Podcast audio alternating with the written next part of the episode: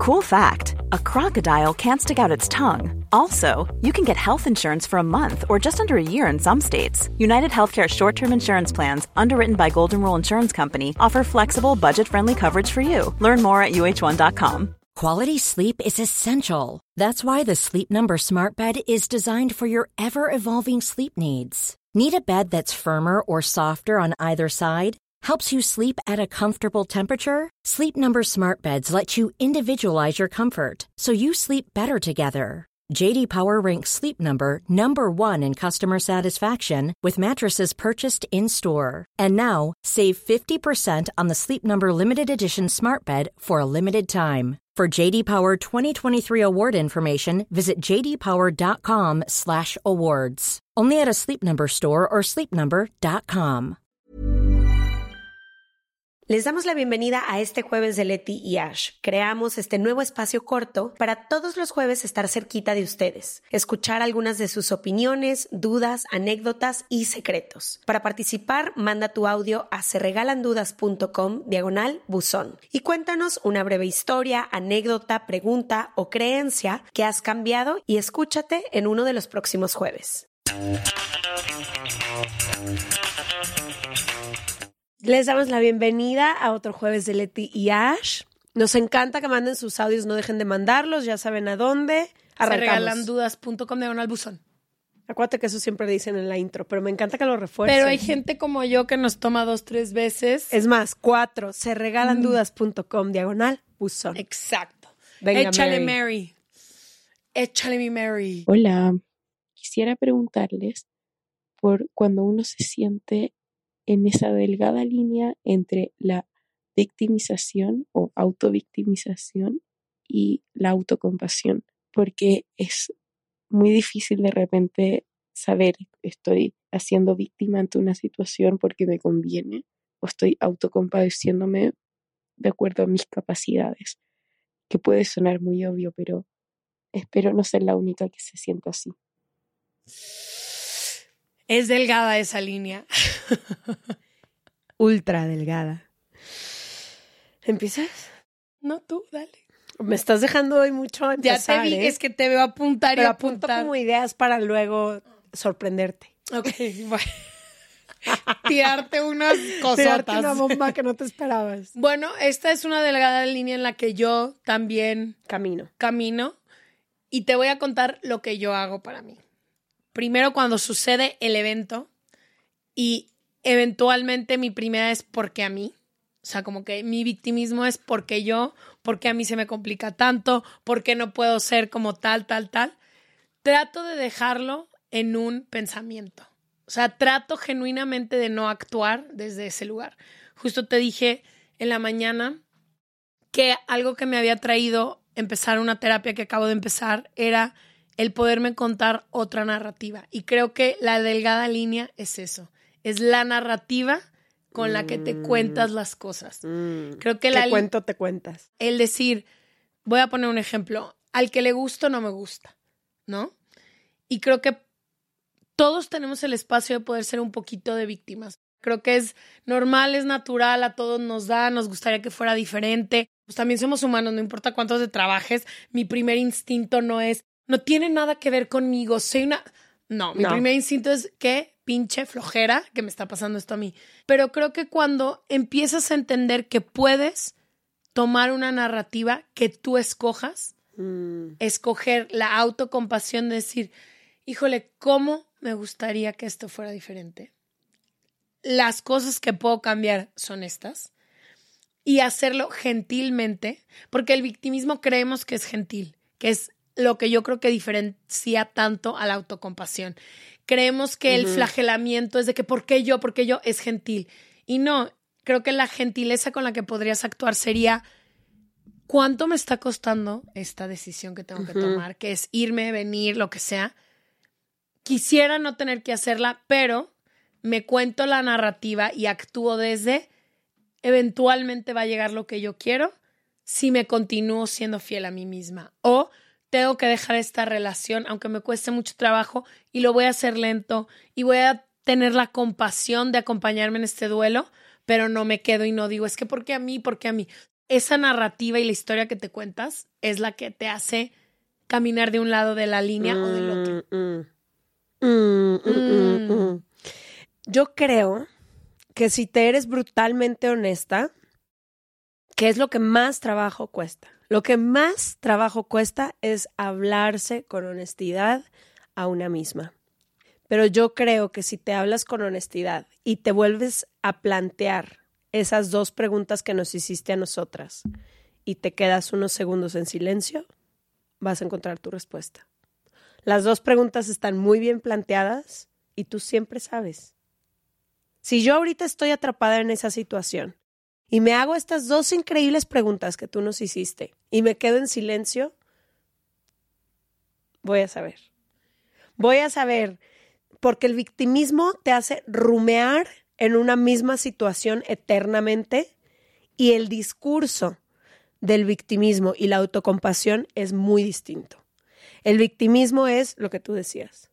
¿Por qué a mí? Yo no me merezco esto, siempre me pasa lo mismo, es culpa de todo el mundo, yo no puedo, Pobre de mí. pobre de mí, no puedo hacer nada al respecto, etcétera, etcétera, etcétera. Ese es el discurso.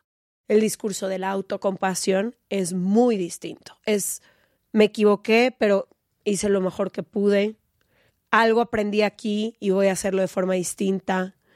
Me abrazo, me acompaño, no sabía hacerlo de otra manera. Soy imperfecta y me equivoco y me equivoqué y lo voy a seguir haciendo. Sí creo genuinamente que los discursos del victimismo y la autocompasión son muy diferentes, las voces que te hablan a ti de eso son muy diferentes y si te quedas unos segundos en silencio te lo prometo que vas a saber en cuál de las dos estás parada, porque sí son muy distintas. No solo son muy distintas, a veces creo que es muy difícil salir de una situación de victimismo si no observas algo diferente. Ejemplo, si toda la vida en tu casa las relaciones han sido abusivas, creer que puedes hacerlo diferente no solo es escoger voy a ser autocompasiva o voy a ser una víctima, sino es muchísimo trabajo. Y creo que es ahí donde se puede concentrar tu atención, no hacia el victimismo, porque el victimismo toma mucho tiempo también. El decir, quiero aprender, quiero contarme una nueva historia, Quiero hacerlo distinto. quiero hacerlo distinto y enfocar todas estas emociones que vienen cuando queremos hacer una o la otra. Quería leer lo que significa la compasión, la emoción de la compasión.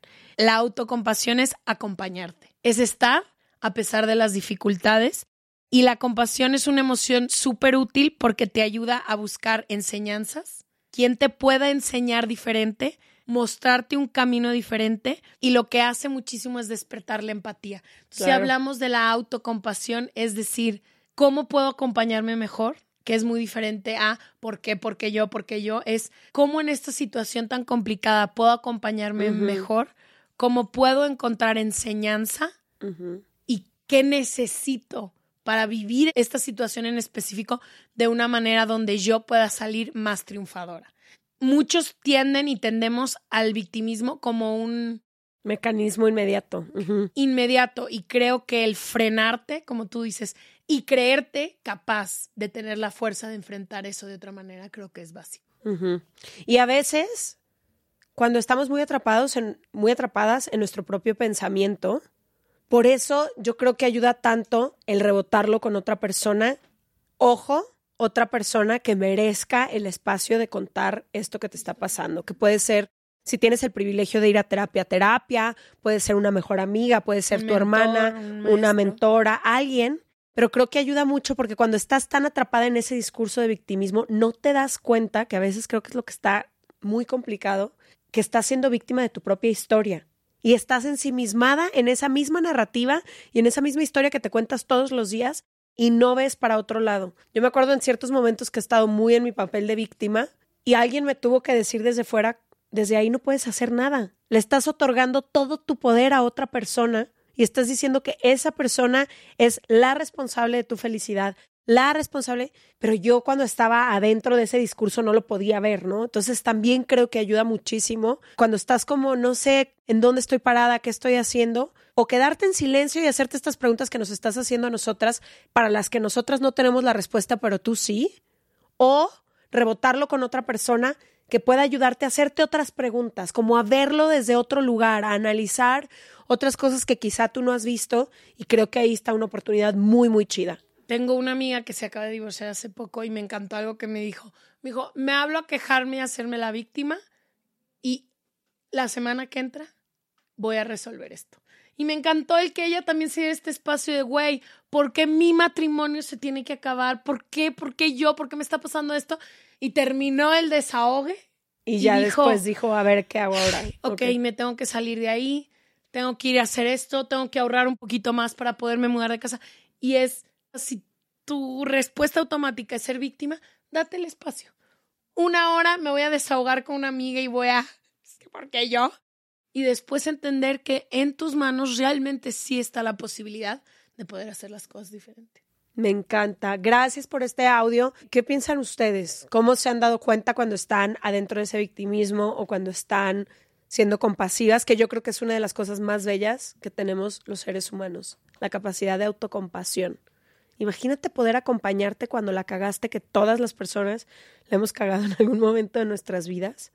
Y creo que para despertar la autocompasión, un último tip que quiero dar, que me acaban de dar a mí, fue, ¿qué le contestarías a tu amiga que te acaba de contar esta misma historia que te acaba de pasar? Sí, o a tu hermana o a la persona que amas. Amiga, no pasa nada, amiga, volvemos a empezar, amiga, tranqui, vamos a resolverlo. Todo eso. Te equivocaste y ya está. Realmente darte esas palabras de apoyo a ti mismo. A ti mismo. Y sé que hay muchísima gente que nos escucha que a veces no tiene un sistema y te necesitas más que nunca en cualquier decisión. Y para despertar esa compasión, también está chido hacer ese ejercicio de, ok, si alguien llegara y me contara que perdió su trabajo, ¿qué le diría? ¿Cómo actuaría? Y de ahí si no te sale automáticamente la autocompasión, creo que es un buen lugar para encontrarla. Nos vemos el próximo martes o jueves. Bye.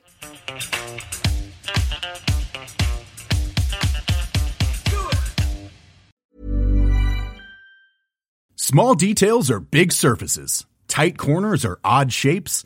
Flat, rounded, textured, or tall. Whatever your next project, there's a spray paint pattern that's just right because Rust new Custom Spray 5 and 1 gives you control with five different spray patterns. So you can tackle nooks, crannies, edges, and curves without worrying about drips, runs, uneven coverage, or anything else. Custom Spray 5 and 1. Only from Rust Even when we're on a budget, we still deserve nice things. Quince is a place to scoop up stunning high end goods for 50 to 80% less than similar brands. They have buttery soft cashmere sweaters starting at $50, luxurious Italian leather bags, and so much more. Plus, Quince only works with factories that use safe, ethical, and responsible manufacturing. Get the high-end goods you'll love without the high price tag with Quince. Go to quince.com/style for free shipping and 365-day returns.